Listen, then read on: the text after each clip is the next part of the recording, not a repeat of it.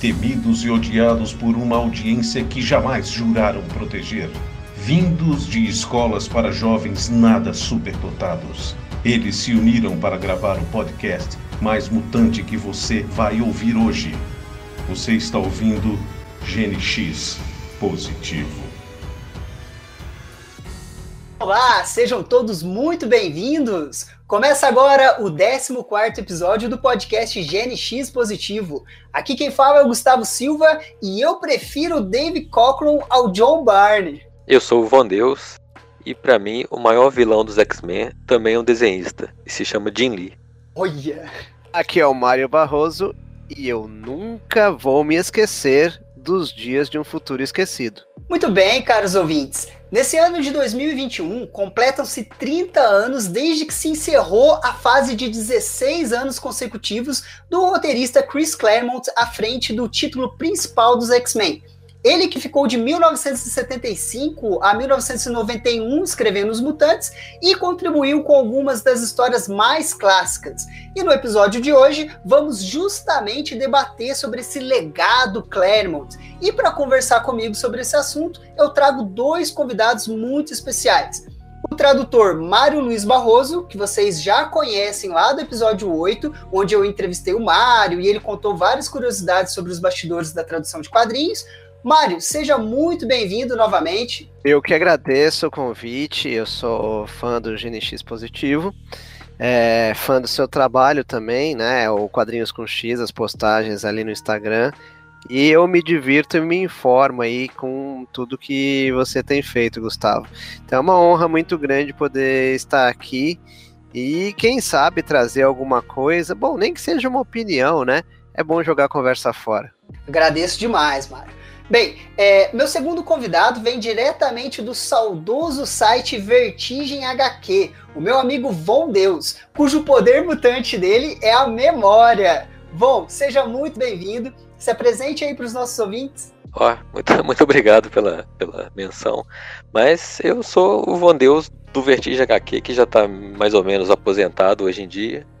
E também estou aqui, muito honrado de participar gosto muito do, do, do, podcast, das suas postagens e sou um fã de X-Men antes, do, antes de nascer. Eu acho que eu já gostava de X-Men. Então foi só uma continuação. Mas é isso aí. Muito bom.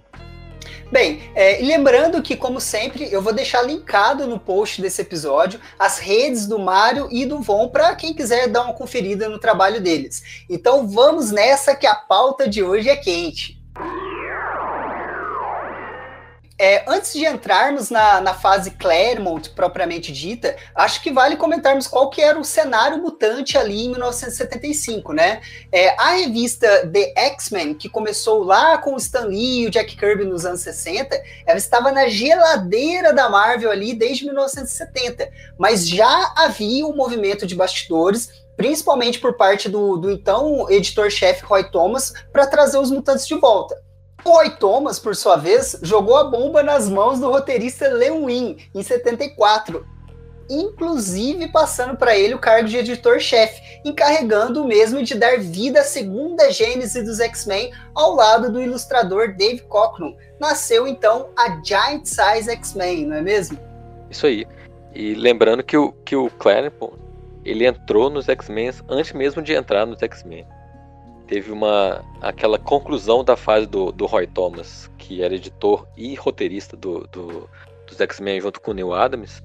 Ele, a ideia de mandar os Sentinelas para o Sol foi o Claremont que falou com, com, com Roy Thomas que a fonte de mutação dos seres humanos era, era, era no Sol e o, e o Roy Thomas colocou essa ideia dentro da revista e o Claremont era tipo só um estagiário dentro da, da da, da Marvel. E ele colocou essa ideia lá. E depois no Giant Size também, mesmo sem fazer parte, que era só o Leon e o Dave Cockrum, a ideia de que a Polaris, o poder da Polaris que levaria é, é, Krakow para o espaço, também foi ideia do Claremont. Então ele entrou ali já dando dica para todo mundo o que, que ia fazer, de tanto que ele gostava dos personagens. Então, é, ele, ele acabou é, entrando nos X-Men, tipo de, de. dando opinião e, e, ganhou o cargo porque o, o viu, viu que ele era apaixonado mesmo pelo, pelo, pelos personagens. E na época mesmo, os X-Men estavam totalmente embaixo. E acho que foi por causa do, do, do Dave Cockrum mesmo que, que trouxe essa ideia de fazer personagens é, de várias nacionalidades e tal, e trazer essa, essa, essa mescla de, de vários países para a equipe. Uma curiosidade é que foi o Roy Thomas que levou o Claremont para Marvel, né? O, o, Claremont foi uma das primeiras pessoas a chegar na Marvel. E tem entrevistas dele descrevendo que assim, a Marvel era uma salinha onde Sim. tinha mais ou menos cinco pessoas. Era o Stan Lee, o Roy Thomas, que trabalhava que nem um louco.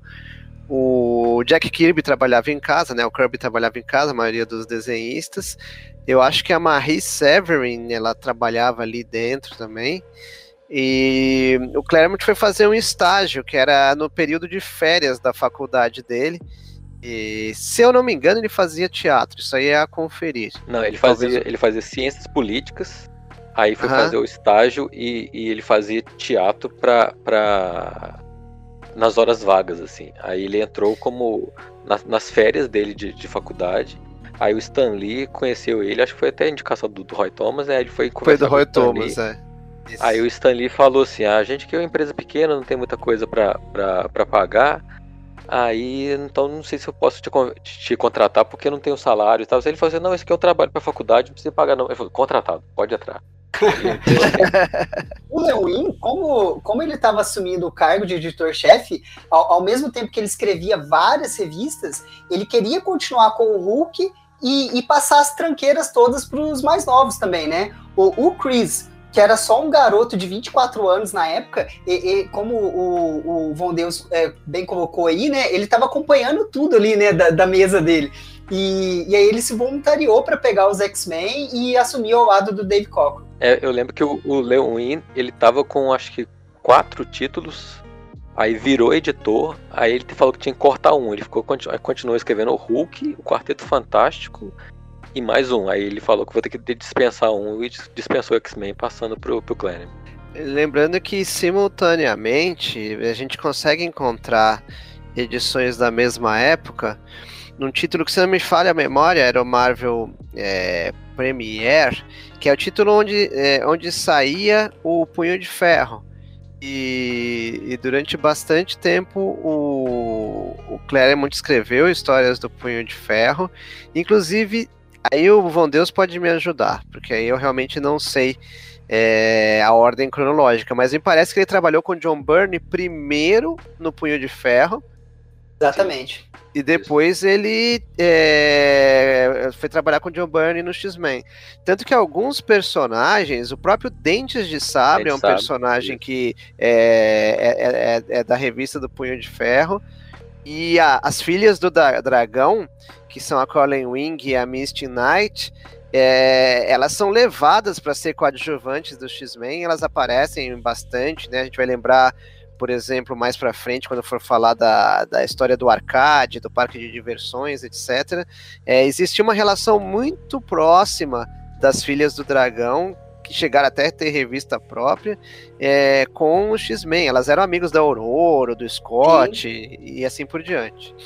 E, e, não só não só uma Premiere com, com Punho de Ferro, como também ele escrevia a, a Miss Marvel e a Mulher-Aranha, e ele misturava tudo. Tanto que a, a Miss Marvel virou binária porque o Claremont escrevia a, a, a, revista Miss Marvel. A Miss Marvel saiu do, do, dos Vingadores na, na Avengers 200, que é ali é 79, 80 no máximo. Aí por isso que, que ela ficou abandonada assim. O Claremont pegou ela e, e jogou no, no, primeiro no, no anual 10 dos Vingadores, né? Que é a primeira aparição do vampiro, e depois transformou ela em binária.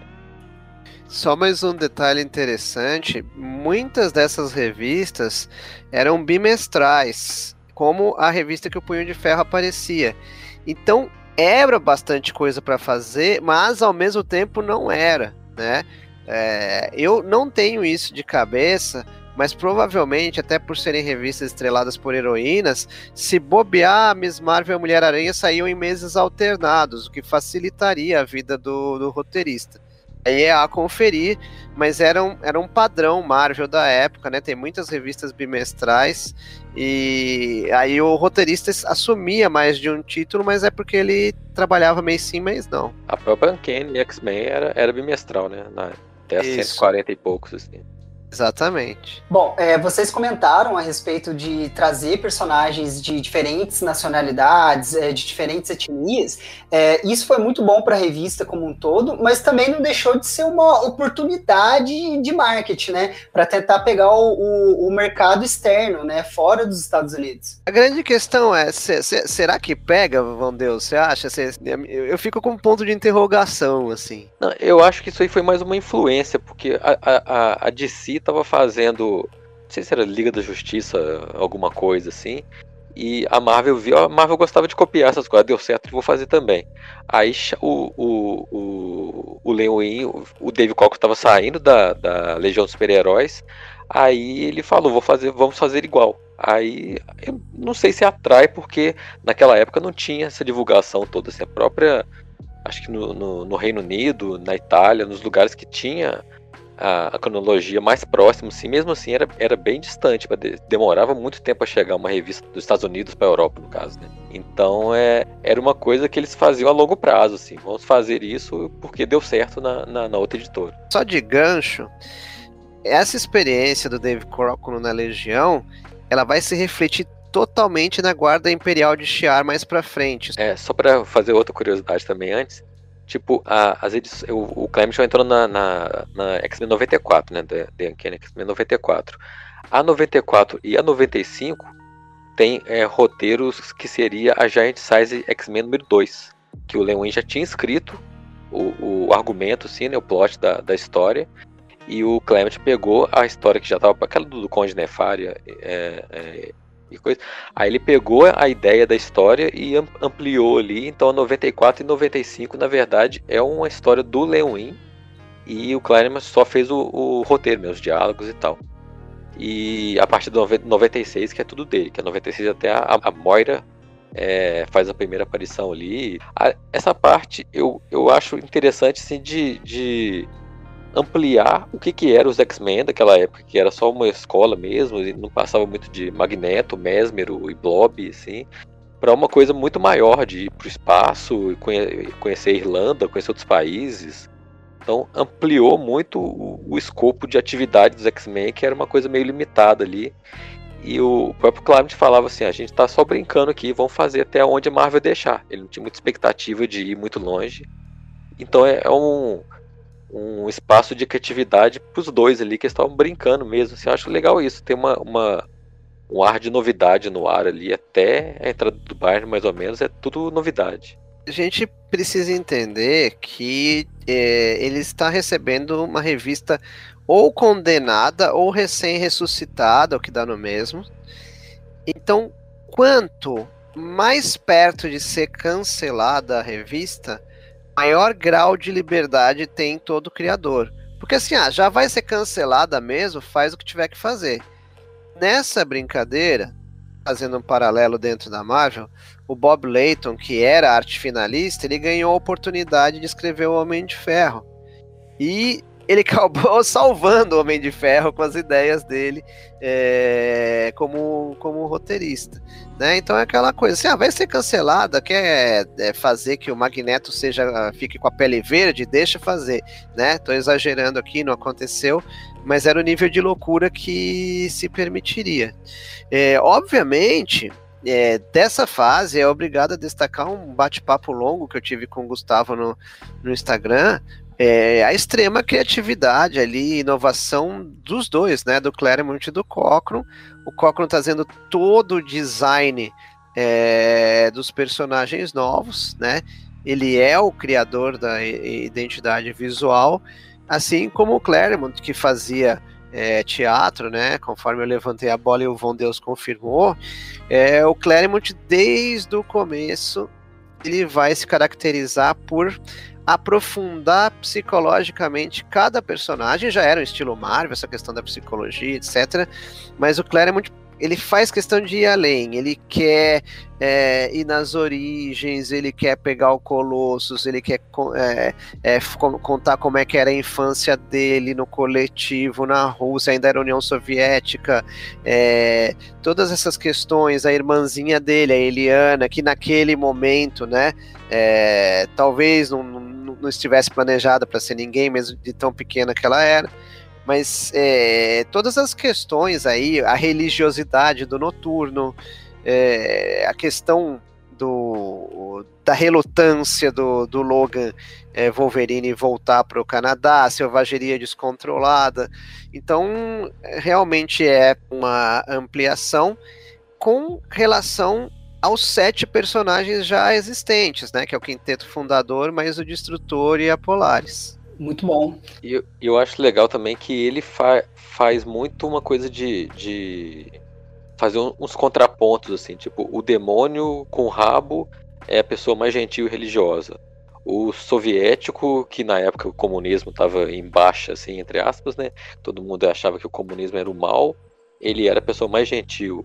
A, sei lá, a cega é a pessoa que vê o futuro. Então ele faz toda essa, essa ligação de contraponto de uma coisa visual com a personalidade oposta, assim.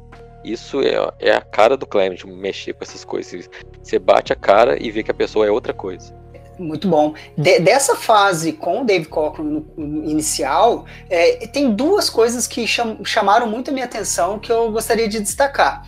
É, a primeira é, é, justamente essa questão da identidade dos personagens, igual o Mário bem colocou, é, essa identidade dos personagens que o Claremont é, trabalhava. É, até a, aqueles bordões, né? Você tinha ali o Noturno com o Mein Gott dele, o, o Colossus com o Tovarishi, é, o Wolverine com o Bub. Então tinha todo aquele choque de cultura entre eles que dava todo um tempero, né? A, a criação de identidade dos personagens. E, e, também, nessa fase, também havia também a, a, identidade visual do quadrinho como um todo. É, desde aquelas onomatopeias né, clássicas, é, você tinha o Snicked, né, das garras do Wolverine, tinha o Banff, né, da, da fumaça do Noturno, é, isso é uma das coisas que eu gosto demais nessa fase, é a criação de identidade da revista.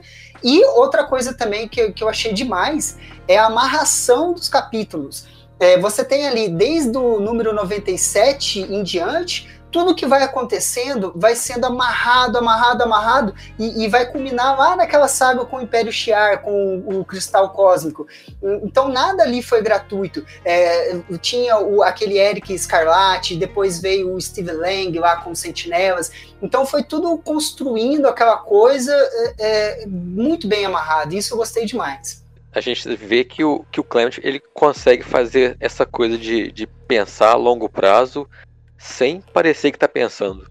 Ele, ele vai jogando uns detalhes aqui, outro ali. Aquela própria revista Classic X-Men, ela era mais ou menos isso. Ela colocava uns intervalos ali que se, se você ler as histórias intercaladas feitas nos anos 80, é, é, intercalado no, na época dos anos 70, parece que elas já fazem parte de, um, de, uma história muito maior. Assim. Isso é a coisa mais interessante que eu acho dele conseguir é, é, diagramar uma situação grande em histórias que começavam e terminavam na mesma, na mesma revista, assim. É, ele é muito bom do que a gente chama de plot e subplot, né? A subplot e a subtrama. Ele, conforme o Von Deus disse, ele vai semeando e de repente aquilo que é apenas uma página em determinada edição, e por algumas edições é apenas uma página, digamos que a gente vai acompanhando algo que está acontecendo na Escócia, na Ilha Muir ou na Irlanda, etc. E de repente aquilo ali vem num crescendo, né? Vai se transformar a próxima grande saga. Então você acompanha a saga principal, com aquela página solta ali, aparentemente é, poderia até levar a pergunta dos leitores da época, menos escolados que os atuais. Nossa, mas o que, que esse cara tá querendo com essa, essa ilha Muir aqui? Que gente, os X-Men estão no espaço, essa ilha Muir tá aqui e não acontece nada. Parecia que não ia acontecer nada, mas aí qualquer pessoa que lesse, sei lá, quatro, três, quatro anos, é, o Claremont naquela época já se acostumaria com ele e com essa ideia, já, já, já começaria a perceber, ah, isso aqui é a semente que vai dar origem à próxima história, eu vou, vou ficar de olho, né? E reforça, só, só para reforçar o que o Gustavo falou também, né, do Snicket, etc., é muito importante lembrar que o Wolverine é uma criação do Len para a revista do Hulk, Hulk 181 182, daquela briga clássica do Hulk com o Vendigo, quer dizer, o Claremont ele é um grande agregador, né? Ele adota os personagens que estão é, abandonados. E ele vai fazer isso lá na frente, por exemplo, com o próprio Long Shot, que é tudo bem, anos 80, etc., mas que é a criação da Inocente com Arthur Adams. Ele não só resgata os personagens dele, mas ele traz os personagens abandonados que foram criados por é, outros autores. Ele é um grande resgatador, assim. Ele não deixa um personagem que tem potencial ficar abandonado, não. Exatamente. E, e ele pega os personagens que estão jo sendo jogados fora, assim, e cria toda uma outra coisa. Tipo, o Wolverine, na cabeça do Len Wein, era adolescente e, e, tinha a garra de mentira. Ele vai incorporando essas coisas assim, e como se já fosse coisa dele mesmo. Acho que é muito interessante ele conseguir pensar numa coisa que foi feita por outra pessoa, assim, e, e acaba se tornando dele, assim. Muita coisa dos X-Men ele não tem é, é, origem e ele foi criando as origens dentro da história acontecendo. Ele não pensou, ah, vou fazer isso para daqui a pouco fazer aquilo. Ele vai pegando e encaixando vários elementos assim que vão se tornando outras coisas no futuro. Assim. Bom, é, eu acho que um pouco para amarrar essa parte com o Dave Cockrum, é, eu acho que o ápice de, dessa parte inicial foi a transformação da garota Marvel em Fênix né? Que foi algo grandioso, né? Você pode falar Fênix para qualquer pessoa é, que né, tem noção de X-Men, que já vai saber do que, que se trata, vai ter uma noção. É, eu acho que a gente não pode esquecer, e assim, o que era muito marcante. É, principalmente para quem leu naquela época, mesmo com o atraso que tinha no Brasil, enfim, os leitores americanos na época e a gente com algum atraso aqui, seja na RGE, seja na Abril depois, e eu acho que todos nós, leitores mais velhos, nós éramos muito traumatizados com a morte do pássaro trovejante. Muito. É, aquela coisa de que ele, esse cara é louco, ele pode matar o personagem que você gosta de repente. É, isso foi uma influência muito, muito grande, assim, e que vale a pena ser lembrado. Assim, não é pequena. Durante muito tempo, a morte do pássaro trovejante foi algo grande, impactante, importante, inclusive que traumatizava os próprios X-Men, né? Eles tinham acabado de ser formados, praticamente acabado de ser formados, né? Vocês falou aí do Conde Nefária e tal. E isso é importante, é importante para o grupo e, e, gera um medo no grupo e o medo do grupo era muito refletido nos leitores, era assunto recorrente isso na época entre os leitores. É, só, só, voltando uma coisa também é, que eu lembrei agora, a parte do, do Banff, do Snake, assim, é o, o letrista da, da, dos X-Men, o chama Tom Orzekowski. Ele, ele ficou nos X-Men da edição 94 até depois do Claremont sair. Ele, ele ficou praticamente é, dos, quase 220 edições, assim, sendo o letrista de, de, de X-Men. Então, essa parte toda de conseguir colocar o, o aqueles textos enormes que, que o Clement fazia dentro do, dentro do quadrinho, cabendo sem tampar a cabeça de ninguém, era muito trabalho dele. Criar as onomatopeias, fazer toda essa parte visual tipográfica, né, de fazer a parte de texto mesmo dentro do quadrinho, foi toda feita por um cara só, esse Tom Orzekowski. Caramba! Bem, o Dave Cockrum estava começando a ficar sobrecarregado, porque ele também trabalhava como designer de capas para Marvel. Então já era meio que sabido ali que ele iria passar a bola para outro.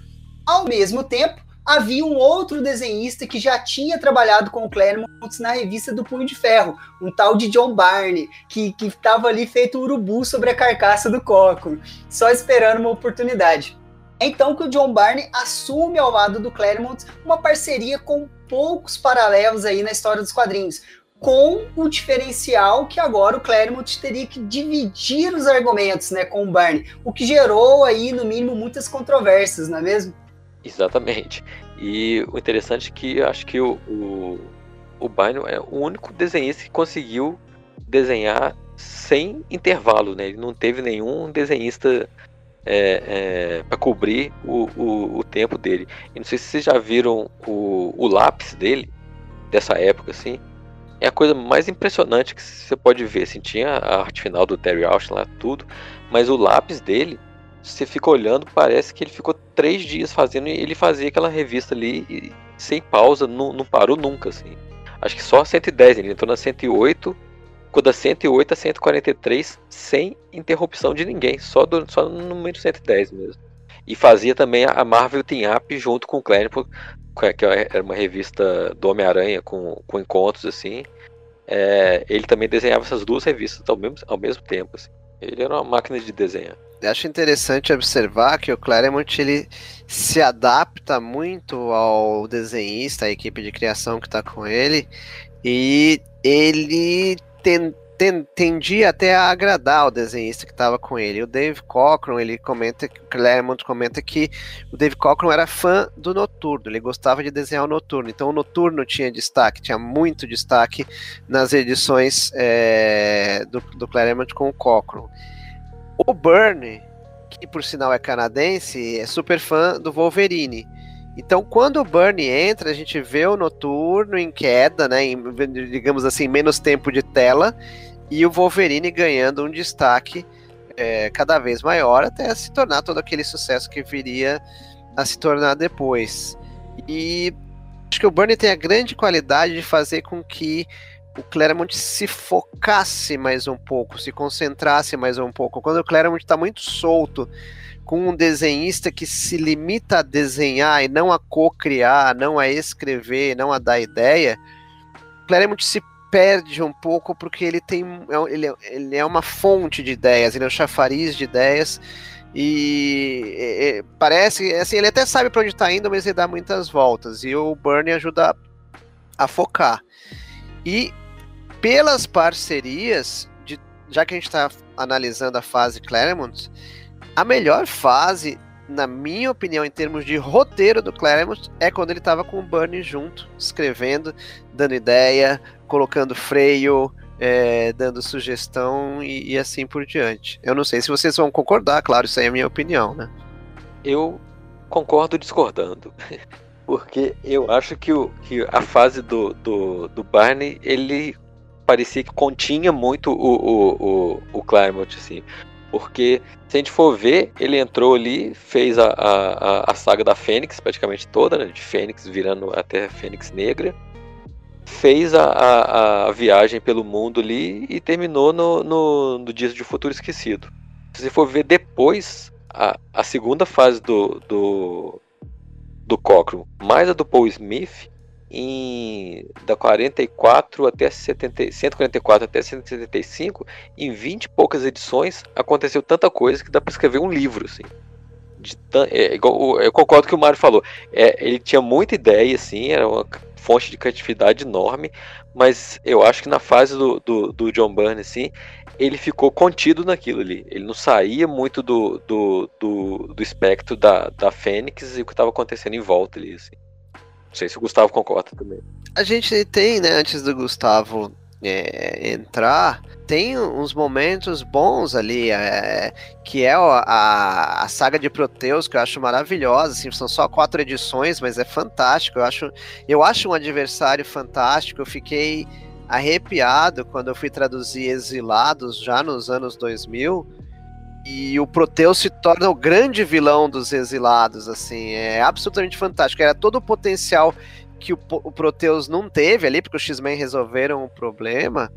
É, a gente vê o que, que acontece quando teve um Proteus descontrolado no Exilados, assim, que é um título que eu recomendo fortemente, sair na X-Men Extra aí. Para quem não conhece Exilados, é absolutamente maravilhoso, assim. É, recomendo, né? Agora falando de Proteus, mas recomendo pelo geral. E tem aquela fase anterior ali ao Proteus, que é o Magneto Triunfante também, que é bem legal, assim, né? É, é algo que, que vale bastante a pena ali pelo número 112, 113 e assim por diante. Sim.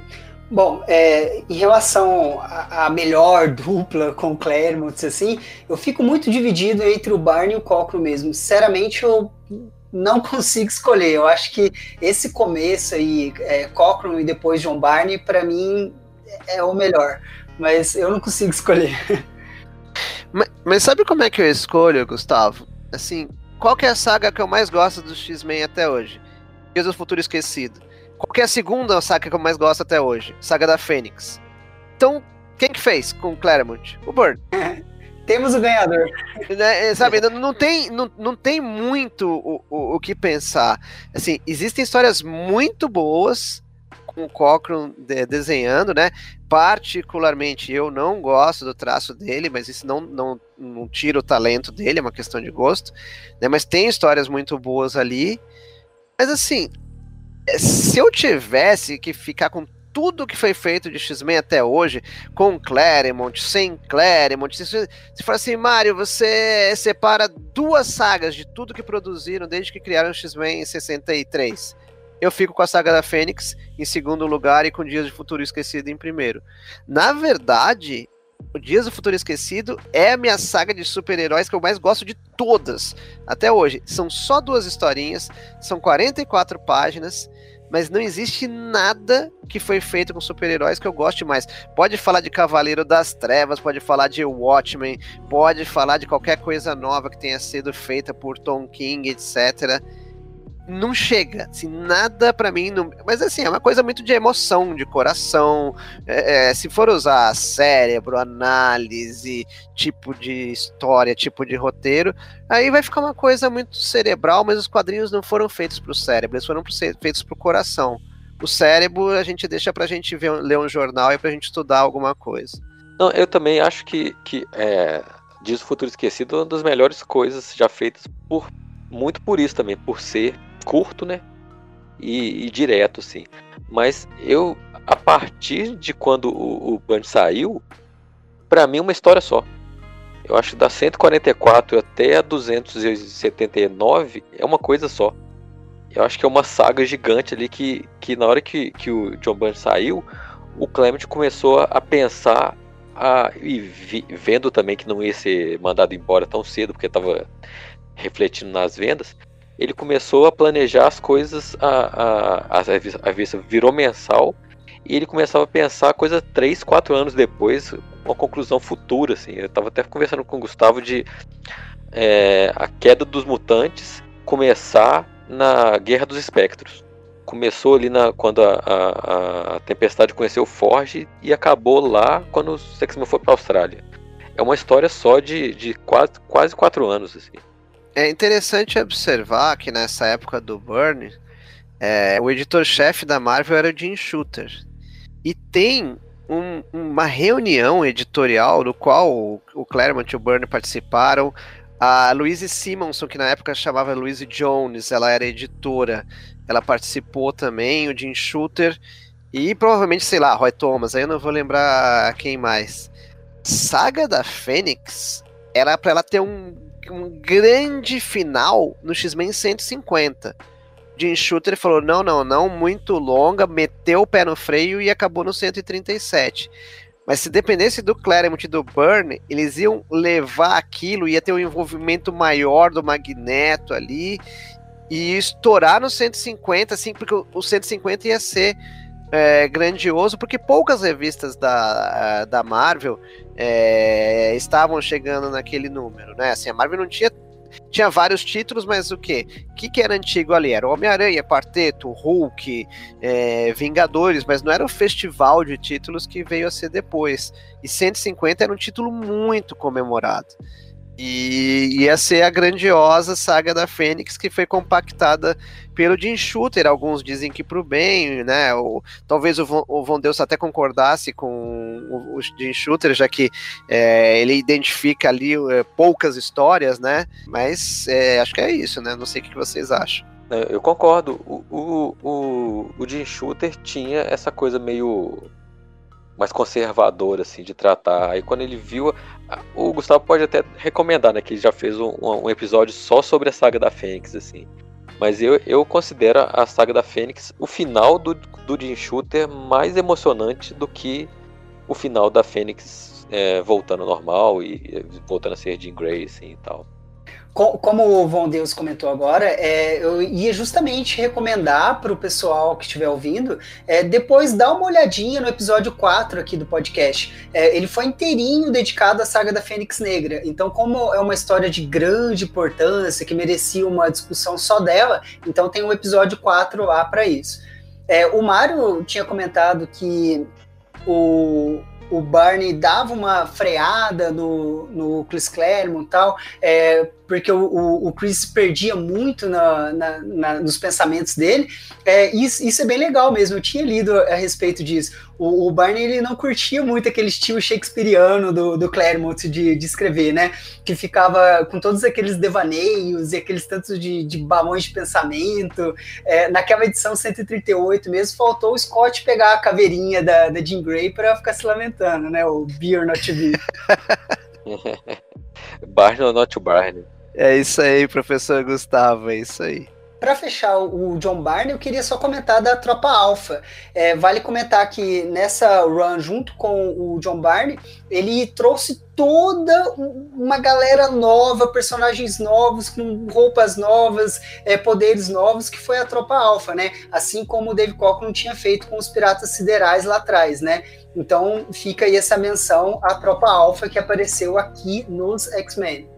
Na verdade, eu acho interessante, se muita gente sabe disso, mas para quem não sabe, é, faça a brincadeirinha de pegar um elemento, um personagem da Guarda Imperial de Shi'ar e procurar um legionário da Legião dos Super-Heróis que tenha o mesmo, não só os mesmos poderes, mas o mesmo design na época, né? O design dos legionários foi feito e refeito várias vezes, mas é uma brincadeira muito boa, porque o Cochran, ele puxou, simplesmente transformou todos os personagens ali da DC Comics, da Legião e, e é, dos super-heróis que são futuristas nos é, da Guarda Imperial de Shi'ar, que é um, uma linha, é, linha, alienígena super futurista também.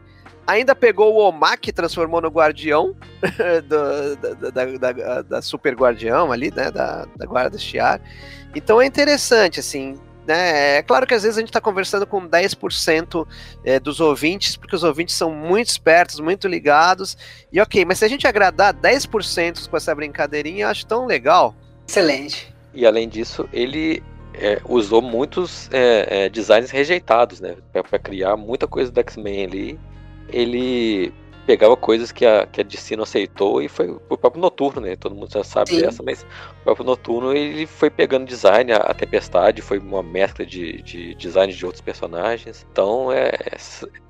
Como design não, não tem design de personagem assim, acho que não, não tem para ninguém assim. É a própria binária, é, os uniformes de, de, do Pastor Vexante, eu acho um dos mais legais assim da Fênix ele, como criar o visual de personagem, assim, não, não tem para ninguém. Eu posso só dar uma outra dica, então?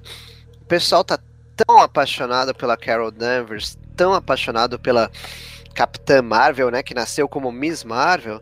Fica essa outra dica, né? O Von Deus tocou no nome da binária. Gente, a fase da binária, da Carol Danvers como binária, é muito legal. Vale ler. Se você gosta mesmo da personagem, vale a pesquisa vale a leitura, né? Aquela pesquisa boa de encontrar, fazer a caça ao tesouro e ler, né? nas revistas ali do, do X-Men, o momento do surgimento da binária tal, é absolutamente fantástico. O, eu acho que vale um destaque interessante também, né? Já que a gente falou do Dias do Futuro Esquecido, que é 141 e 142. Se alguém não leu, por favor, pare tudo que estiver fazendo, vá atrás da, né, Dias de um Futuro Esquecido aí, que tem, tem, várias edições aí, a editora Abril lançou é, na Super Aventuras Marvel, depois lançou como é, especial. Eu nunca fui, quer dizer, eu fui editor de X-Men por seis meses, quando faltou editor ali, eu fiquei editando Marvel e DC, mas é, eu sem ser editor de X-Men, o que eu incomodei para que fizesse Dias de um Futuro Esquecido em edição especial pela Abril, claro, a época só tinha formatinho, foi formatinho que saiu, e saiu, fizeram e vendeu muito, assim. Primeira vez que eu li Dias de Futuro Esquecido foi esse X-Men especial número 2, com a capa do Jackson Guy. culpa é. minha. Muito obrigado, então. Bom, é, depois de toda essa turbulência aí causada um pouco pela saga da Fênix, né, é, toda essa turbulência com o John Byrne, é, o, o, artista ele já não aguentava mais trabalhar com o Claremont, né? E é então que ele pede ao editor-chefe, ele pede um, um, quarteto fantástico só para ele, né? Ele iria escrever, desenhar e se desse até fazer a arte final. Se vocês lembram, depois, logo depois da saga da saga da, da Fênix, na que o Wolverine e o Noturno vão pro Canadá, que eles encontram o Endigo de novo, é na 139 e 140. O, o Bunny já estava meio revoltado do, do Clint ficar mudando a, as coisas que ele fazia, assim. Aí na, na 140, é uma imagem até bonita, assim, o Colosso arrancando uma, um tronco de árvore do chão. Não sei se vocês recordam dessa imagem, assim. É, é a primeira splash page da, da 140, assim o Burnie é, queria mostrar que o, que o Colosso era muito forte e podia tava, não estava fazendo força nenhuma para arrancar aquele tronco de árvore do chão ali. E na hora que o, que o Clement colocou o texto, ele colocou um texto como se estivesse fazendo a maior força de. de, de uma extrema força assim, para arrancar aquilo que estava usando todas as forças que ele tinha para arrancar um tronco assim.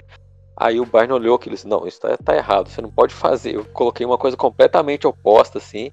Aí ele foi ali que ele saiu. Ali ele falou assim: Pra mim não dá mais. Ele já tava no. no já tava meio pronto para fazer a 141, 142, 143, que é a saída da kit, assim. E, mas a, ele, ele deu o, o tchau ali pro, pro, pro Clarence na, na 140, que é por causa dessa cena do, do Colosso arrancando um tronco de, do chão que ele falou que ele falou que não estava fazendo força nenhuma na ideia do desenhista e o roteirista foi e colocou um esforço tremendo para ele. Aí o Clemens deu, deu o ponto, o basta ali para ele. É, é, então que temos um retorno do Dave Cockrum para a revista, né? Que trouxe consigo também é, novamente os Piratas Siderais, com aquelas aventuras no espaço, é, com a ninhada. É, o que, que, vocês acham desse retorno do Dave Cockrum? Tecnicamente não muito bom, mas criativamente eu gosto bastante. Assim.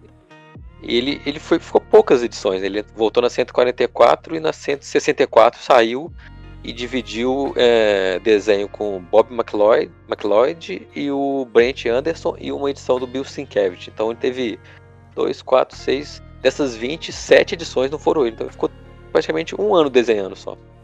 Foi um retorno bem breve assim, e eu acho que em qualidade de desenho não foi tão bom quanto a anterior assim. O, Ma o Mario já não gosta, então ele deve ter achado péssimo.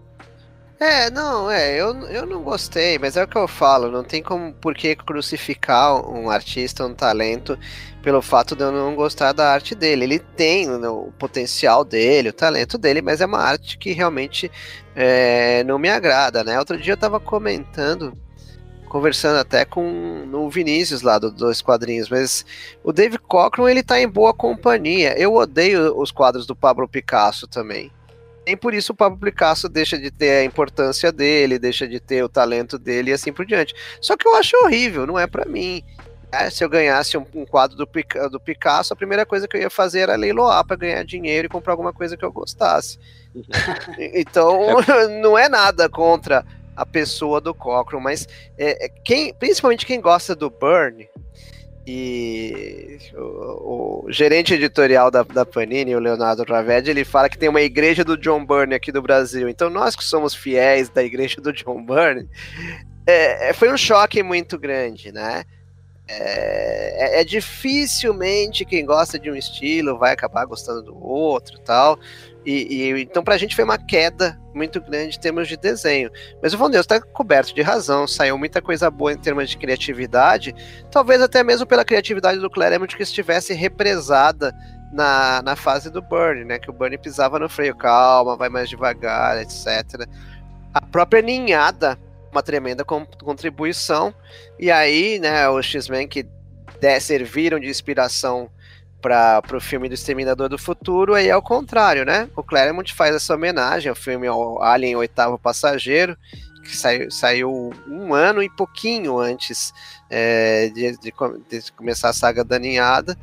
Então, dessa vez é o contrário, né? O Claremont bebe na fonte cinematográfica e são vilões de arrepiar, né? São vilões de dar medo, são vilões que persistem. Se fosse uma cópia barata, não teria sobrevivido até hoje. Eu, só, só como curiosidade também, um detalhe, se alguém quiser ver a diferença do desenho do Cochran para ele mesmo antes, a, eu não sei se a Panini lançou isso na, na, na coleção histórica, mas se você vê aqueles clássicos, é, Classic X-Men, uma minissérie que saiu pela editora Abril, tem a versão da, da, da X-Men Classic mesmo do, dos Estados Unidos, que tem alguns quadros inseridos depois na, na, na própria revista feito pelo, pelo, pelo Dave Cockrum de 1985 nas histórias de 1978, 79, assim. Então você vê que alguns quadros têm uma, uma arte diferente e o Dave Cockrum desenhou isso no meio das revistas republicadas pela essa Classic X-Men. Então você vê que é uma queda de, de qualidade de desenho gigantesca. Assim. E, mas quando ele voltou, ele já voltou é, criando diversos personagens. Assim.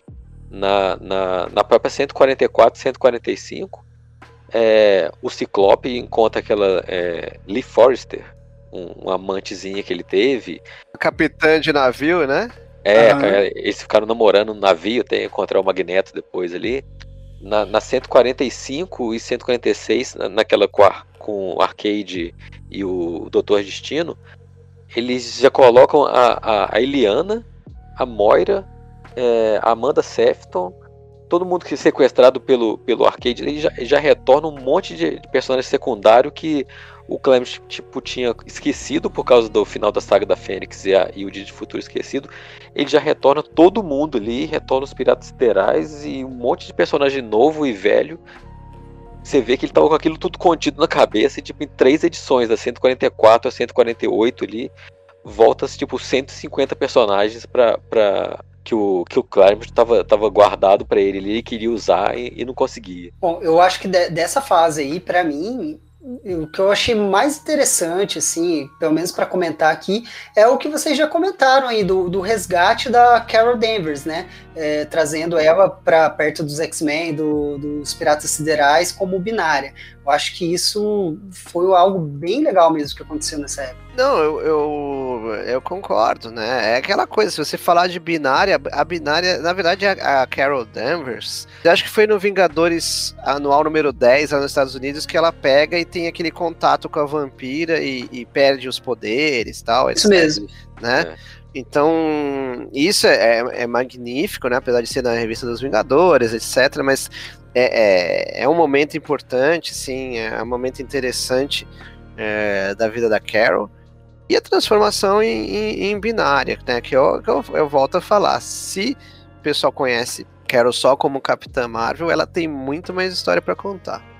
Essa própria é, é, Vingadores Anual 10 é escrita pelo, pelo Chris Claremont. Né? Aí ele escreveu essa história da, da, da vampira absorvendo os poderes dela, que na verdade na própria história nem mostra essa cena, né? Essa cena foi mostrada numa revista da Miss Marvel depois, que não saiu no Brasil. Mas esse acontecimento foi aí mesmo e ela perde os poderes, perde a memória, perde tudo e ele recria ela do zero ali, cena binária, que a binária na verdade é uma criação da ninhada, né? Foi na saga da, da ninhada que eles é, pegaram o DNA da, da, da, da Carol Danvers e modificaram ali, e os X-Men entraram na história e, e nessa mudança de DNA toda ela ficou mais poderosa do que era antes.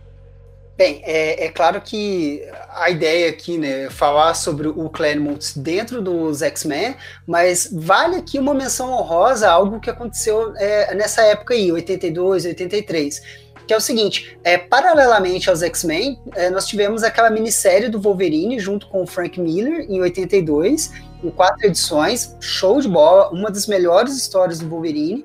A primeira minissérie da Marvel é essa. A Marvel nunca tinha feito uma minissérie antes, a primeira minissérie da Marvel foi essa do, do Wolverine. Olha só. É, e, e, e, também em 82, é, final de 82, nós tivemos ali o lançamento dos Novos Mutantes, que eles foram ganhar a revista própria já em 83, é, que os Novos Mutantes foi o primeiro derivado dos X-Men, que também começou com Claremont nos roteiros, e também em 83, que aí vem o meu xodó, que é o Deus Ama o Homem Mata, que o Claremont escreveu junto, né, ele escreveu e o Brent Anderson desenhou. É que assim como o Mario tem toda a admiração pelo Dia de um Futuro Esquecido, é, eu tenho a, a admiração por, por, essa história, Deus Ama o Homem Mata, que para mim assim é onde o, o Claremont acertou mesmo, sabe? Olha, isso daqui é X-Men, sabe? É demais. Essa, essa, não, essa história é assustadora, né? Se vocês pararem pra pensar. Ela é maravilhosa, ela tem um impacto gigante, tá nas minhas preferidas também. Mas se vocês pararem para pensar, ela é absolutamente assustadora. Real. Porque ela é real demais, porque ela leva o racismo, que é um problema tão existente, tão real, é, ao extremo, né? Que são os fanáticos é, religiosos voltados para o racismo, reverendo William Stryker, etc. E como curiosidade, foi a primeira vez é, no Brasil em que a palavra mutuna foi usada ali para multi, né, que é que é para ser pejorativo, né? É para ser ofensivo. E essa é uma criação do JP, que traduziu, o JP Martins traduziu essa Deus Homem, Homem Mata. É, então ele. Acho que há de se de pesquisar se o Claremont usava multi, M-U-T-I-E, no original antes dessa graphic novel. Me parece que ele criou justamente para gerar toda essa agressividade contra os mutantes. E você sabe, Mário, se foi se, se foi Mutuna por causa de comuna, porque tinha esse xingamento de comuna, assim. Não, eu, não, o que eu tenho, eu tenho certeza que foi sonoro. É, eu lembro do JP comentar depois, eu não estava lá na época, né? Eu tinha. É, quando saiu isso aí, eu tinha 12, 13 anos. É, mas eu lembro de perguntar para ele e ele, ele falou que ele ficou em busca de uma sonoridade. Se fosse só mute, Muti, é, em português, não, não, soava nada, né? Ah, ele é um muti, né? M-U-T-I, que seria a, a pronúncia do, do, inglês. Então ele ficou testando ali é, algumas pronúncias até que soasse ofensiva de alguma forma, mas não, não, não tem é, referência a isso não que sempre que eu lia, eu tinha essa impressão de ser alguma coisa, tipo, comum, assim. Eu era criança, mas eu escutava essas coisas, assim.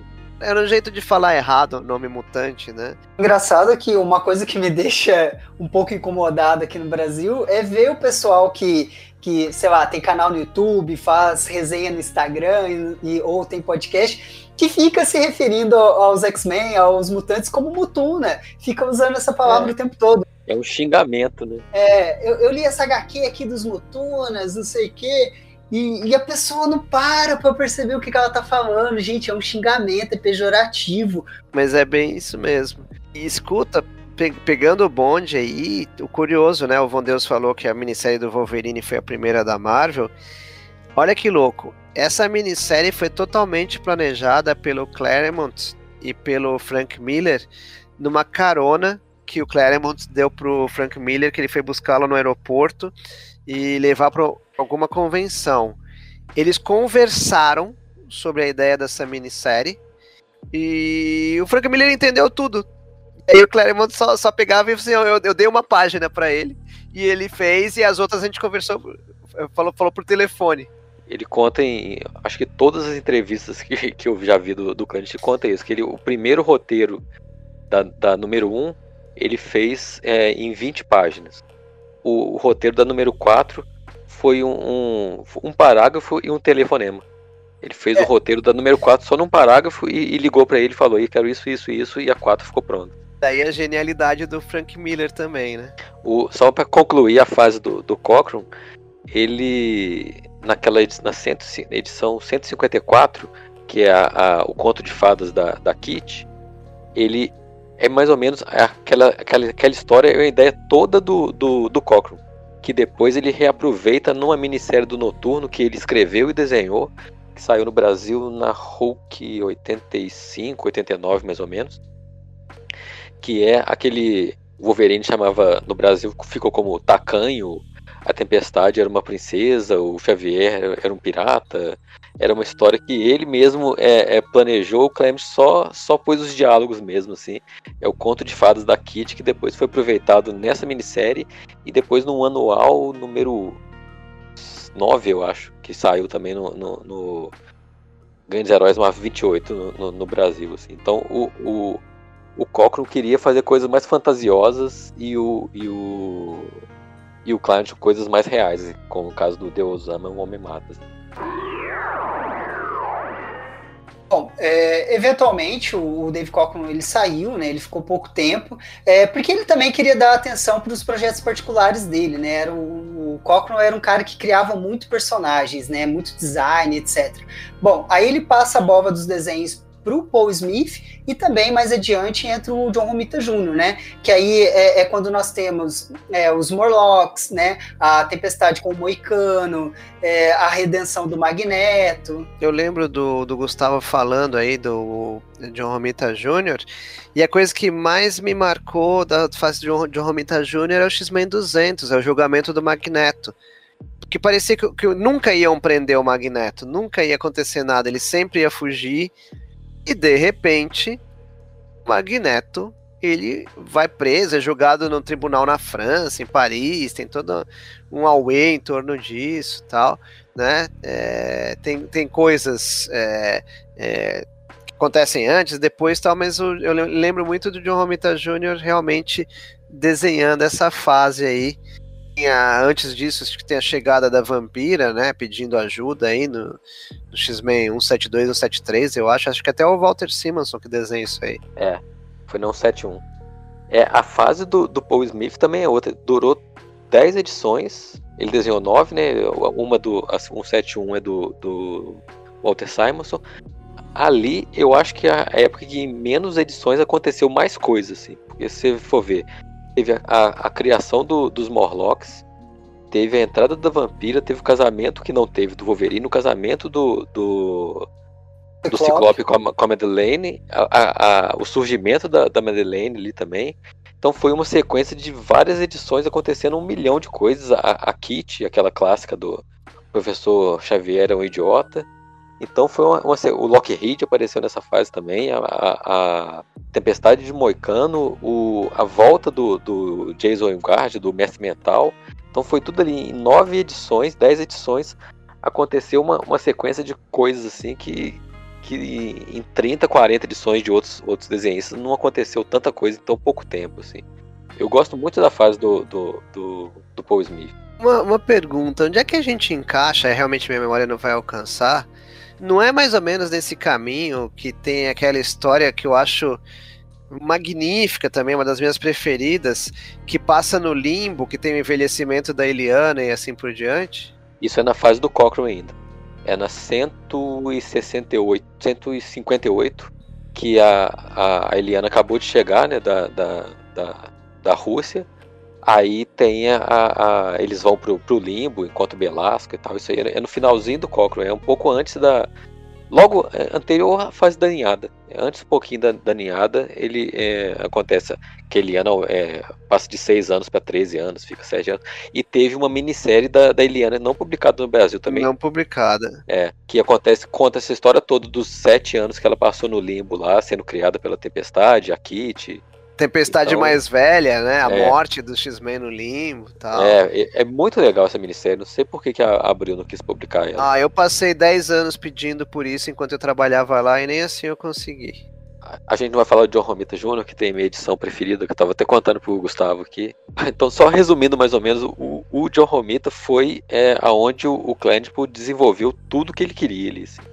O casamento do, do, do Ciclope a chegada da, da Rachel do futuro, a Rachel Summers do, do futuro, a, a, a Selene e a saída da do, do a mudança de, de, de, da equipe toda ali, que, que era é, Wolverine, Tempestade, Colossus, Kit, Noturno, sai, e o Magneto e, e, a, e a Rachel saindo todo mundo e entrando a, a massacre de mutantes. Então aconteceu um tanto de coisa ali também, assim, que foi a fase onde eu entrei, eu comecei a ler. Então, a, a número X-Men 8, que é a, a Uncanny 182, foi a primeira revista que eu comprei com meu dinheiro ali, assim, e eu tava conversando mais cedo. Foi a, a, Eu li a revista tanto que a capa da revista, tipo, caiu, assim. Que é a história que a, a Kit e o Colossus terminam o, o, namoro porque o Colossus tinha apaixonado pela Zage nas, nas, guerras, nas guerras secretas. E daí a Kit resolve sair é, fazer uma, uma, uma viagem para se parecer assim e culmina naquela minissérie Kit Pride e Wolverine, que no Brasil ficou conhecido como Wolverine Kit Pride. É, Eles trocaram a ordem, né? É.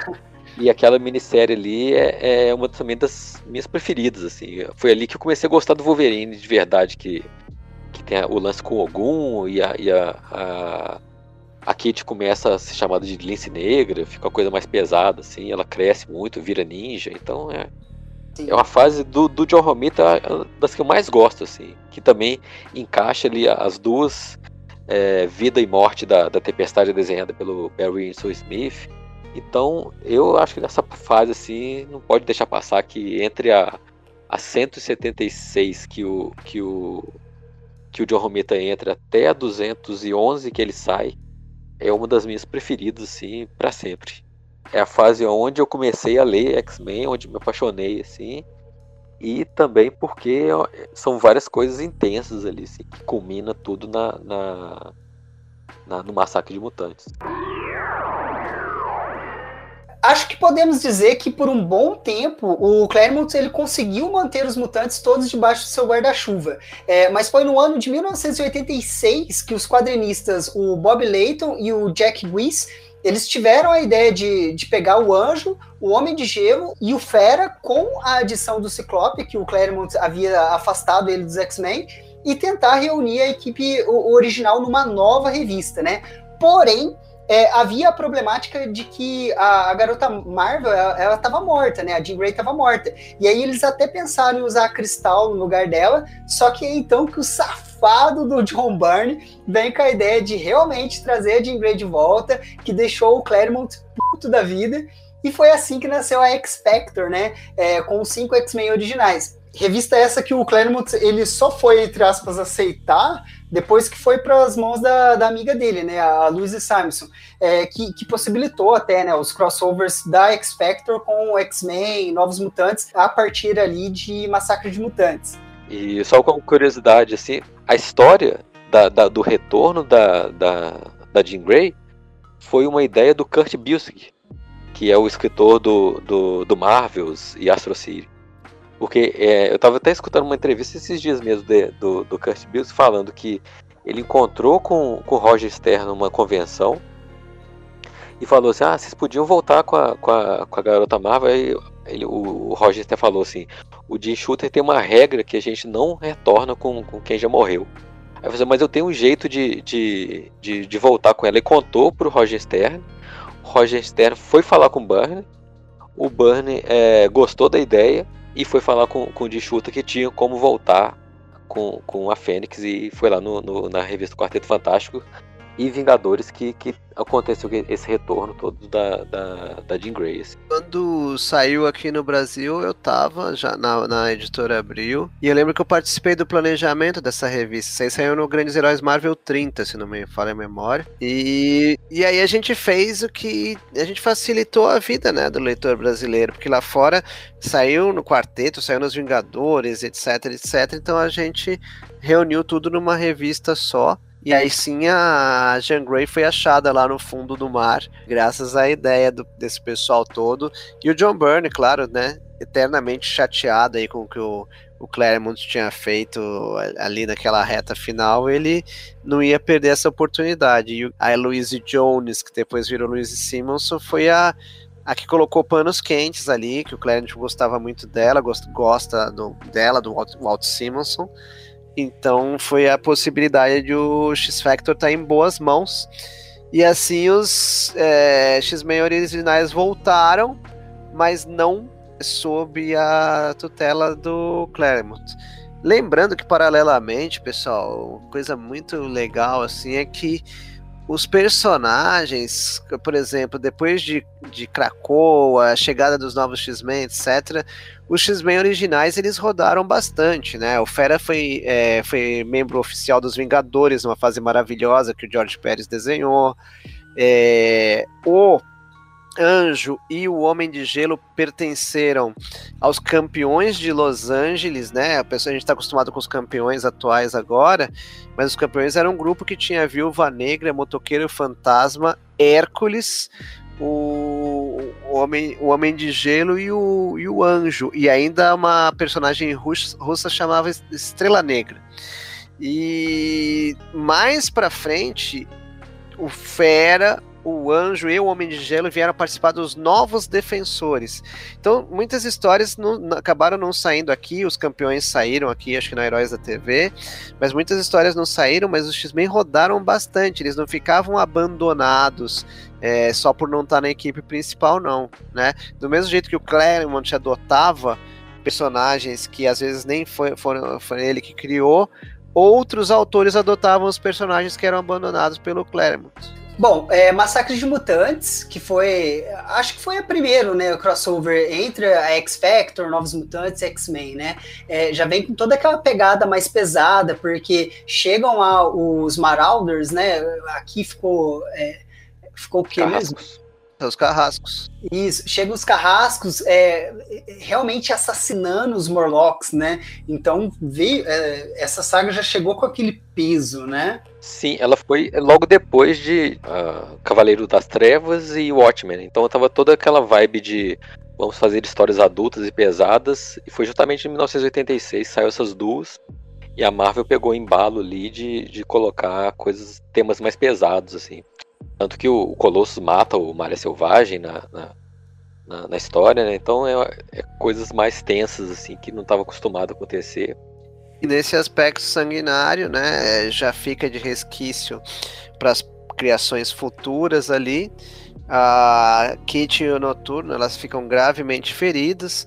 Eles vão, acabam indo parar na ilha Muir para recuperação, e isso vai gerar várias coisas, inclusive a ausência deles durante a próxima saga, que é a queda dos mutantes, e vai justificar a presença deles no Excalibur. É, é, o, Excalibur é, foi meio que ali uma exigência, né? Porque eles queriam mais um derivado, né? O Tom DeFalco. E, e, e, aí o Claremont ele era um pouco contra ficar diluindo demais a equipe, né? Para ele achava que ia atrapalhar, mas não era ele que mandava, né? Mas um pouco a contragosto ele sugeriu essa ideia da Excalibur mas aí logo na sequência eles exigiram também a série solo do Wolverine, né? É, até estou um pouco me adiantando aqui, mas é, nessa época o Claremont ele tava igual aqueles caras é, equilibrando pratos, né? É, Excalibur numa mão, X-Men na outra, Wolverine no pé, rodando os pratinhos. Tanto que ele deixou a, os Novos Mutantes para Louis Simon só porque ele não estava dando conta de escrever todo mundo, né? Porque era tudo dele. E nessa época já era a, a Inocente como, como editora, assim, que ela eu acho que é o contraponto que o Byrne fazia na, na saga da Fênix, a Inocente fazia com, com o Claremont entre as fases ali do, do John Romita Jr. até o Mark, Mark Silvestre, assim. Eu, eu, acho que até o Gustavo falou que estava lendo o Marvel História Secreta ali conta que o, os excessos todos que o Claremont colocava no roteiro vinha a Inocente e equilibrava um pouco ali, aí queria colocar o, o Xavier vestido de, de drag queen numa revista, ela falou, não, calma aí, não, não, não vamos fazer isso tudo, né? Então ela, ela segurava um pouco as ondas do, do também. Justo a Inocente, é completamente louca, que né? É a mais Faz... doida, né? É, é, é, é a, a, mais louca, né? Acho que quando ela tirou a, a o bonezinho de editora e depois o boné de roteirista, ela pirou total. A fase dela no Demolidor, com o John Romita Jr., inclusive, é, é, muito insana. A presença do Mephisto ali, encontro do Demolidor com o Mephisto. Sério, ela fez uma coisa muito doida que, que vai completamente contra isso que né, você está comentando aí da história secreta da Marvel.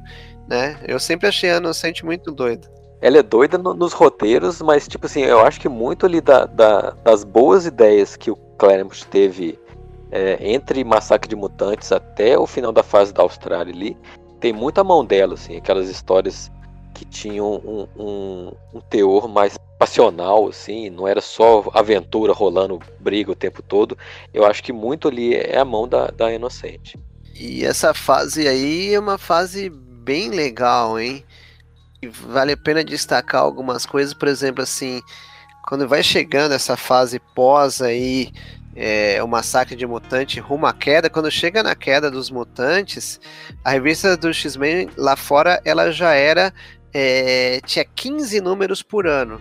Isso obrigou, inclusive, a ter um revezamento de desenhistas, né? Eu, eu ficava bem feliz porque é, é um dos desenhistas que eu mais gosto de todos, que é o Marco Silvestre, estava presente ali. E ele revezava com o Rick Leonardi, que eu achava muito bom também. E o Dan Green e o Terry Austin na arte final maravilhosos, né? O Dan Green é o, é o arte finalista que mais arte finalizou é, a revista do X-Men até hoje. Assim. Ele pegou ali no, no, no começo do, do John Romita Jr. e ficou até o Joe Madureira. Ele, desenha, ele arte final até a revista do, do Joe Madureira tem arte final dele. Ele arte final muita coisa mesmo. Assim.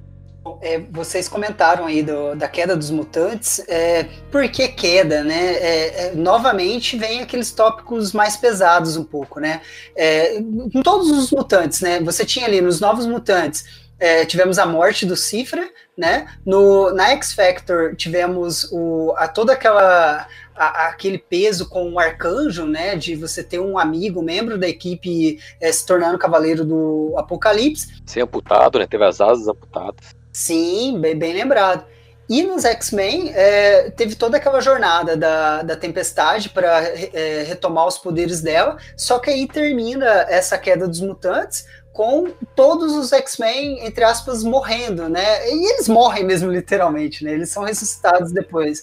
Então, novamente, é um peso, né? Uma coisa curiosa, assim, até para o pessoal situar bem, saindo dessa fase, né, que os, os X-Men são dados como mortos, eles vão fazer aquela base no deserto australiano. E os X-Men ficam invisíveis para aparelhos eletrônicos, né? Ou seja, se filmam, eles não aparecem, né? Então, essa era uma garantia de que é, para o mundo eles estariam mortos. É aí que se encaixa um outro material é, né, da, da, Marvel Vintage que eu, que eu traduzi recentemente, que é o Wolverine Destrutor Fusão. E se encaixa exatamente nessa fase. O, é claro que assim, um pouco mais para frente, mas tem a ver com esse momento dos X-Men serem invisíveis. Quem pega o Wolverine Destrutor Fusão percebe que os personagens lá, tanto o Wolverine quanto o Destrutor, eles não são registrados por câmeras fotográficas, por filmadoras, e o porquê tá aí nessa origem da queda dos mutantes. Apesar de que o Wolverine Destrutor Fusão, ele é depois, ele chega a ser depois do inferno, né, porque a Madeleine Pryor tá morta e assim por diante. Ele, ele se encaixa ali entre a número 244 e 245 da, da que, as histórias que depois do Inferno teve duas, duas edições de, de, de quarteto, o quarteto das mulheres e o quarteto dos homens. Isso, é a noite das mulheres na balada, né? E Elas vão pro shopping e aí o dos homens eles vão para um bar e tem aquela uma invasão alienígena assim.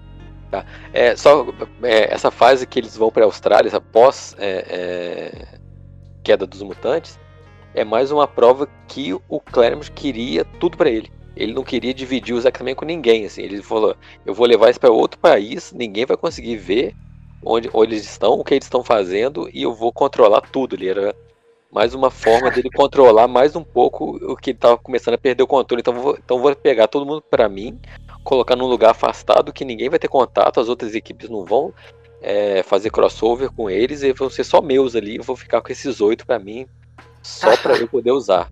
Bom, é, agora, né, chegando mais para o final dos anos 80, vocês comentaram aí, nós tivemos é, essa mega saga Inferno, né?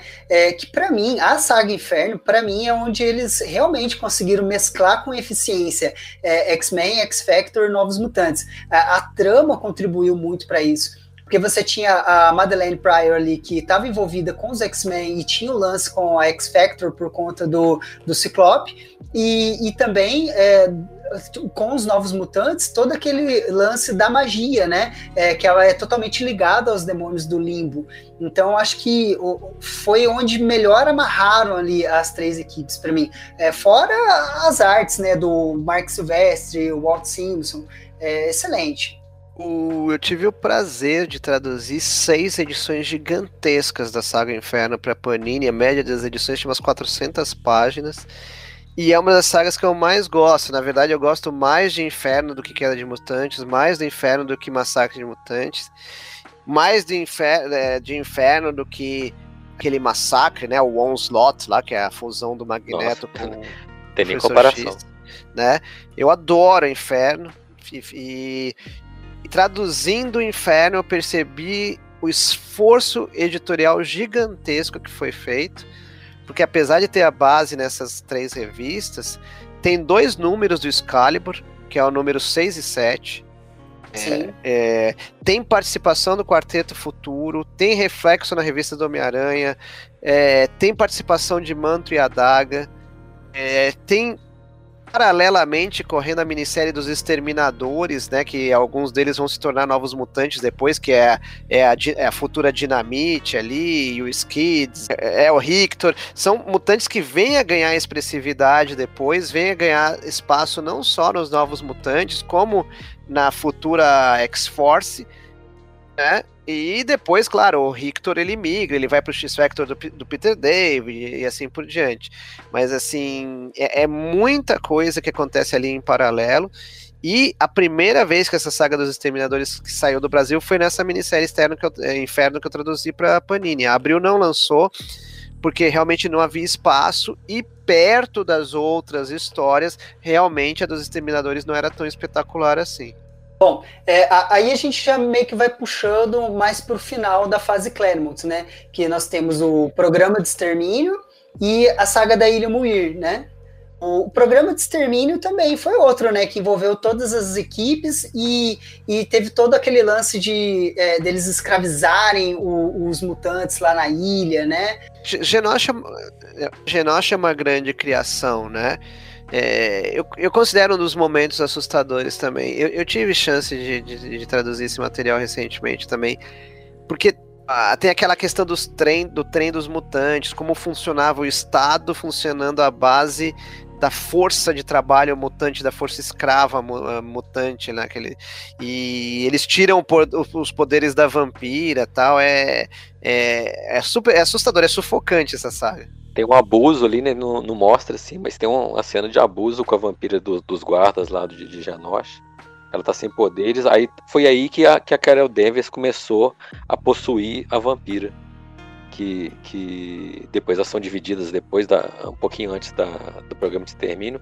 Mas foi na, nessa saga da, do, do, início de Genosha ali que, que a, a vampira estava fragilizada e a mente da, da, da Carol Danvers começa a tomar conta da, do corpo dela, assim. É que aí, assim, é, olha como os X-Men foram agraciados, né? É, porque tá desenhando o Max Silvestre, que é simplesmente espetacular, revezando com o Rick Leonardo, que não é nada fraco. Sai o Max Silvestre entre o Jim Lee. Olha que coisa louca, assim. É, eu prefiro o Max Silvestre, mas, poxa, o Jim Lee, é, para o geral, é o cara que vendeu mais, né? É o que as pessoas gostam mais, né? É, então é, é uma questão de. É que, é claro, a revista que mais vende exige que o editor coloque bons desenhistas também, não é qualquer coisa assim. Não é tanta, não é, não é tanta sorte, mas às vezes o melhor desenhista disponível não é tão bom assim, né? É, bem, e, e, aí, com o Jim Lee já mais para frente um pouco nós temos a, a saga da Ilha Muir, que foi meio que o que juntou, né? Pegou X-Men e a X-Factor e juntou tudo já junto com o professor Charles Xavier de novo, que aí já é mais para quando o Claremont está saindo. E uh, acho que o começo da saída dele foi quando a Inocente saiu também, que a Inocente saiu depois do Inferno. Ela editou até essa dos encontros dos quartetos ali. Do quarteto de homem e quarteto de mulher. Aí entra o Bob Harris, que começa a esquecer que o Clarence ficou lá durante 16 anos e achou que quem mandava era o Jim Lee. Por isso que eu acho que o Jim Lee é o vilão, porque o Jim Lee começou a, a querer desenhar coisas que ele tinha guardado na memória dele lá, tipo Terra Selvagem e Guarda Imperial Shiar. Aí ele começou a colocar isso tudo e o, e o Claremont estava em outro mundo, assim, ele estava rumando para um lugar a evoluir a, a equipe, assim. e o Bob Harris e o Jim Lee entraram como um vamos voltar ao passado, tudo tem que se manter igual era antes. Eu acho que é aí que começou a acabar mesmo os X-Men. Bem, todo reinado tem seu fim, né? Após 16 anos comandando os mutantes, a, é, era a hora do Claremont abandonar o bastão, né? O que, na minha opinião, foi de uma forma muito desleal e vergonhosa é, para Marvel, como ocorreu, né? É, para começar, o editor da revista, né, o Bob Harris, como o, o Von Deus comentou, ele em si não gostava tanto do trabalho do Claremont e batia razoavelmente bem com, com as ideias dos mais jovens, né, que estavam arrebentando nos desenhos. O Jim Lee, o Rob Liefeld, o Todd McFarlane. É, só para o pessoal que está ouvindo entender, eles chegaram ao ponto de propor mais uma revista, né? De dividir a revista dos X-Men em duas, e quem iria é, comandar é, esses títulos seria o Jim Lee e o Wilson Portácio, né? E o Claremont, ele se limitaria apenas a escrever os diálogos por cima dos desenhos, né? Que absurdo, gente. É, é a gente está falando do autor da saga da Fênix Negra, né? E isso foi a, a gota d'água para o Claremont. A, a Louise Simonson já tinha sido chutada dos Novos Mutantes por uma situação parecida lá com o Rob Liefeld, e é então aí que o, que o Claremont ele aceita escrever aquelas três primeiras edições da nova X-Men com o Jim Lee, meio que como um, um, um acordo de demissão, né, por assim dizer. Exatamente. O problema maior é que ele já estava é, com tudo. Eu, eu eu já, já li texto dele falando assim, que já tinha planos para X-Men, é, Uncanny X-Men 300. Então, aí quando o, o, o Jim Lee entrou, tudo ali, depois do programa de termino para frente, não tem mais ou menos, não tem mais quase nada da cabeça do cliente mesmo. Era o Bob Harris com o Jim Lee mandando e desmandando em, em tudo ali, assim. Por isso que eu acho a própria última edição do, do Clemens, que é a 279, o, o Clemens escreveu só até a página 12. Ele fala, é, é, 279, página 12 foi a última coisa que eu escrevi para X-Men. Ele nem considera as outras três como escritas dele. Assim. A se destacar, né, o que eu acho que é muito Claremont nisso tudo, assim, eu acho que a última coisa que o Claremont escreveu dele foi o X-Men, o Uncanny, né, X-Men, o 268 que é aquela história no passado com o Capitão América, Viúva Negra e o Wolverine. Aquilo é puro Claremont. Aquilo é, é resgate de passado de personagem, é história, é, é, é, é costurar para poder contar uma história de determinado personagem, né? É passa em Madripoor, então o Claremont ele não desenvolvia, desenvolvia só o personagem, alguns locais eram personagens também. E Madripoor é um personagem muito forte, apesar de ser uma, uma cidade, uma ilha-nação, né? Eu, para mim, eu não vi isso em nenhum lugar, posso estar errado, mas assim, a despedida do Claremont é no X-Men 268. Ele saiu antes de ter saído, não sei se vocês entendem o que eu tô querendo dizer. É, assim, é, não sei, Vão Deus, eu não sei você que é profundo, conhecedor, se você vai seguir uma outra linha, o que, que você acha disso? Não, não, eu acho que até um pouquinho antes, assim, ele já tava. Na hora que ele viu que o, que o Jim Lee tava.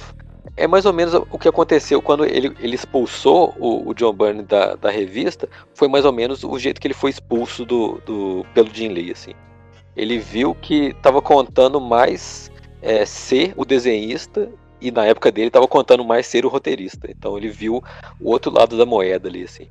Tudo que foi feito com o Jim Lee ali, Tipo, aquela edição que eles vão pra Terra Selvagem, que é a primeira que o Jim Lee faz um, um corroteiro ali, que tem o, o Nick Fury o, e o Casar, aquilo ali, você vê que, não sei se dá pra perceber no, no, nos diálogos em inglês, assim, parecia que ele não estava muito satisfeito já ali, assim. Aquilo ali é, é depois dessa edição que, que o Mário falou, do, é 271 ou 272, assim. É, a, a do Capitão é 268 e aí... E essa é 271 mas você vê que ele já não tava, nem os diálogos já não estavam no mesmo ritmo que vinham sendo antes feitos. Assim. E, e eu queria complementar ainda é, com, com a edição 273, que é uma edição que o Claremont ele traz essa angústia dele é, do que estava acontecendo para os diálogos da revista. Nessa edição estavam a Tempestade, o Ciclope, a Jean Grey e o Cable discutindo sobre como seria o futuro dos mutantes a partir dali. É, e, e, o que eu queria comentar dessa edição é que, por exemplo, o, a, o, o, Claremont ele põe as falas dele na boca da Tempestade. Então ela está discutindo muito com o Cable, que é um personagem do Rob Liefeld. E, e aí tem um momento que eu até queria fazer uma citação aqui rapidinho, que a Tempestade ela fala uma coisa bem profunda. Ela fala assim, ó. Os tempos mudaram desde que Charles Xavier fundou essa escola e criou os X-Men. É, mudaram desde que ele me trouxe para cá junto com a segunda geração da equipe. Agora que há uma terceira, temos que nos perguntar, amigos: ainda somos capazes de lutar pelo sonho do Xavier e administrar sua escola? Ou chegou o momento de passar a vez para outros? Entendeu? Tipo, olha isso, uhum. é, é, o que ela tá falando é meio que o sentimento que o Claremont estava sentindo ali na, naquele momento na revista. Isso foi na 273, ele saiu na 279. Que coisa, hein? Profundo. Ele saiu já totalmente é, sem estar tá gostando do que estava fazendo. Essa saga da, da Elmuir era um plano que ele tinha para chegar na, na, na Uncanny 300. Ia começar ali, depois o, o, o ia ter todo esse lance da, da, do número 1, 2, 3, que não era nada dele que ele queria assim. Eles iam voltar para brigar com os carniceiros, os, os Rivers lá, os carniceiros. E a, a Lady Letal ia arrancar o coração do Wolverine. E o Wolverine ia voltar na número 300 é, é, como sendo o novo agente da Hydra. Então, um monte de coisa que foi usado depois, assim. Era ideia do Claremont que ele já tinha encaminhado na cabeça e foi tudo cortado pelo meio do caminho, assim. Aí a saga da Ilha Moir acho que não dá para contar nada ali que é, que é dele mesmo, assim. É tudo mais do editor do que, do que ele mesmo. Bom, é, eu acho que vale fazermos a menção aqui de que sim, o Claremont ele volta para Marvel depois em 98, né? É, como ele, ele, entrou, ele voltou como editor, como que foi? Não, ele voltou. o cargo dele era uma função meio é, executiva, assim. Ele era coordenador de, de, de arte. Era tipo um, um, um, editor, só que ele só tipo falava assim, ah, isso aqui pode, isso aqui não pode. Ele era tipo um, um gerente técnico da parte de, de, roteiros, assim. Aí depois disso ele passou a escrever, chamaram ele para escrever uma edição do Wolverine, que todo mundo achava que ele ia retornar com Adamante, não voltou nada. Escreveu um torneio de campeões número 2 e depois foi pro Quarteto Fantástico. É, bom, aí é claro que foge um pouco do, do tema do episódio. Mas vale mencionar, sim, depois ele assumiu o Uncanny X-Men de novo é, por um tempo. Depois, é, na fase do Morrison, ele foi para Extreme X-Men. Depois, é, ele volta para Uncanny X-Men junto com o Alan Davis, né? E até hoje, o, o Claremont, ele sempre, sempre, a Marvel dá alguma coisa para ele fazer, né? É, ele escreveu até uma, uma série, foi acho que mais longa depois que ele, que ele, que ele voltou, ele escreveu 28 edições da, da série do Noturno. Acho que foi até o Mário que traduziu, assim. Mas já não era a mesma coisa, assim, tipo. Foi, não era a mesma coisa. Ele fez com Todd Nauk, que é um desenhista que era filhote, né, do, do Rob Life, ele veio do Extreme Studios. Ele desenhou muito Bad Rock, né, na, na época ali de Extreme Studios. E, mas o fato é que é o seguinte, com extrema alegria, eu lembro que eu traduzi 12 números, acho que não foi além disso do Noturno, pode ter tido mais, mas acho que não, não, não publicaram mais aqui. Mas assim, foi uma decepção tão grande, porque Claremont, Claremont não era mais o Claremont. É, não, eu não acho que a minha cabeça mudou. Eu acho que realmente ele não estava despertando assim toda aquela aquela empatia, aquela coisa boa. Ele tava com um personagem só também, né? O Noturno sozinho. Eu gosto muito do Noturno, mas ele sozinho para puxar uma história, eu acho bem bem complicado, assim. Eu tenho a opinião que o arti com o Clarence, principalmente, assim, o artista influi muito na história, assim. Eu não gosto de nada que ele fez com o Salvador La Roca. E é muita coisa. Ele fez quase todo o Extreme X-Men, quase todo o Quarteto Fantástico e mais um monte de minissérie e revista especial, assim. Tudo que eu leio do Salvador La Roca com ele, eu tenho uma sensação que aquilo ali tá errado. Assim. As, as primeiras revistas, quando ele voltou pro Uncanny, nas duas voltas dele, as primeiras foram desenhadas pelo Alan Davis, assim. É aquilo ali eu considero bom. Tem gente que não gosta, assim, mas eu ainda sinto aquele mesmo ritmo que ele tinha anteriormente, assim. Essas do Todd Nauk e do Salvador La Roca não parece que é o mesmo Claremont. Então eu acho que a influência do desenhista na interpretação do, dos roteiros dele, que é aquele Marvel Way, né, que é o, o roteiro aberto, assim, parece que, que não encaixa muito com, com o que ele quer fazer e, infelizmente, ele gosta do, do Salvador La Roca e do Todd Nauk, então não dá pra, tipo, mudar muito a ideia deles. É, rapaz, o papo tá muito bom, mas eu acho que a gente estourou um pouco no tempo quem estiver ouvindo o podcast, quem ouviu até aqui, gente, não tem como a pessoa falar que é fã de X-Men e não considerar Claremont, sabe? E não ir lá na, na raiz. Claremont foi, foi e é a raiz de muita coisa é, que veio depois no, nos X-Men. Todos os roteiristas que vieram depois beberam na fonte do Claremont, usaram é, conceitos dele, recriaram, né, retomaram várias coisas que ele trabalhou. Então, realmente é um pilar fundamental para os X-Men. Então, quem não, não leu ainda, vai atrás, leia que, poxa. Não, com certeza. O que ele conseguiu fazer com X-Men em, em 16 anos, assim, é, não tem parâmetro na Marvel mesmo. Assim. Você não consegue ver nenhum outro roteirista que conseguiu desenvolver e aperfeiçoar tantos personagens assim que às vezes nem eram deles e outros que eram deles. E ele conseguiu trazer isso e deixar eternizado assim. Você, a gente, tem gente que já esqueceu o que, que o Morrison escreveu nos X-Men e foi uma coisa bem marcante, mas você não lembra mais da Marta, aquela menina ficava segurando um cérebro flutuante ah. e um monte de você não, as pessoas esquecem. O Claro vocês lembram de coisa que ele fez em 1977 e tá aqui na cabeça de todo mundo até hoje. É, eu assino embaixo do que o Von Deus falou, tanto no X-Men quanto da Marvel como um todo. É difícil você encontrar, até assim, saindo da Marvel, alguém que, ó, oh, tenha ficado tudo bem, vai, você pega, sei lá, um Hal Foster no Príncipe Valente, você pega, é, sei lá, o, o Eric Larsen com Savage Dragon, que é a criação dele tá mais de quase 30 anos tal, ok.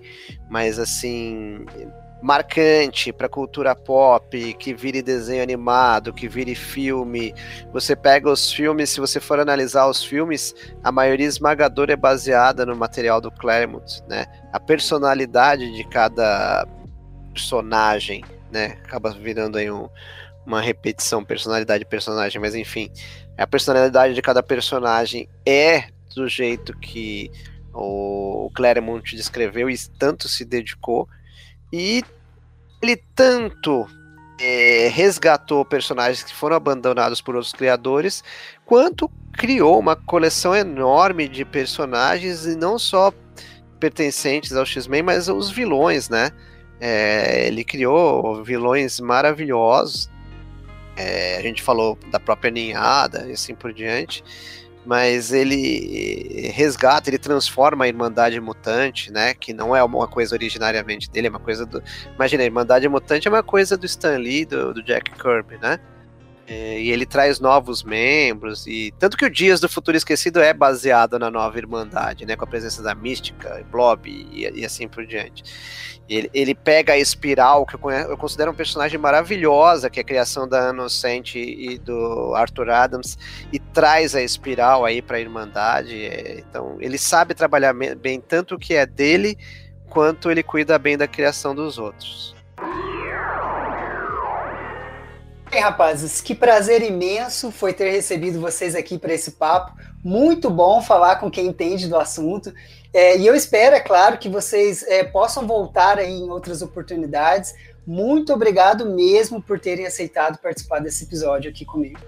Eu que agradeço, muito obrigado mesmo. Ainda mais para falar sobre um assunto que, que eu não tenho com quem falar. Então, é, foi um prazer imenso. E sempre que quiser me chamar, estou aqui sempre disponível. E um grande abraço para você, para o Mário, para todo mundo que está ouvindo também, para minha mãe e para meu pai. Valeu.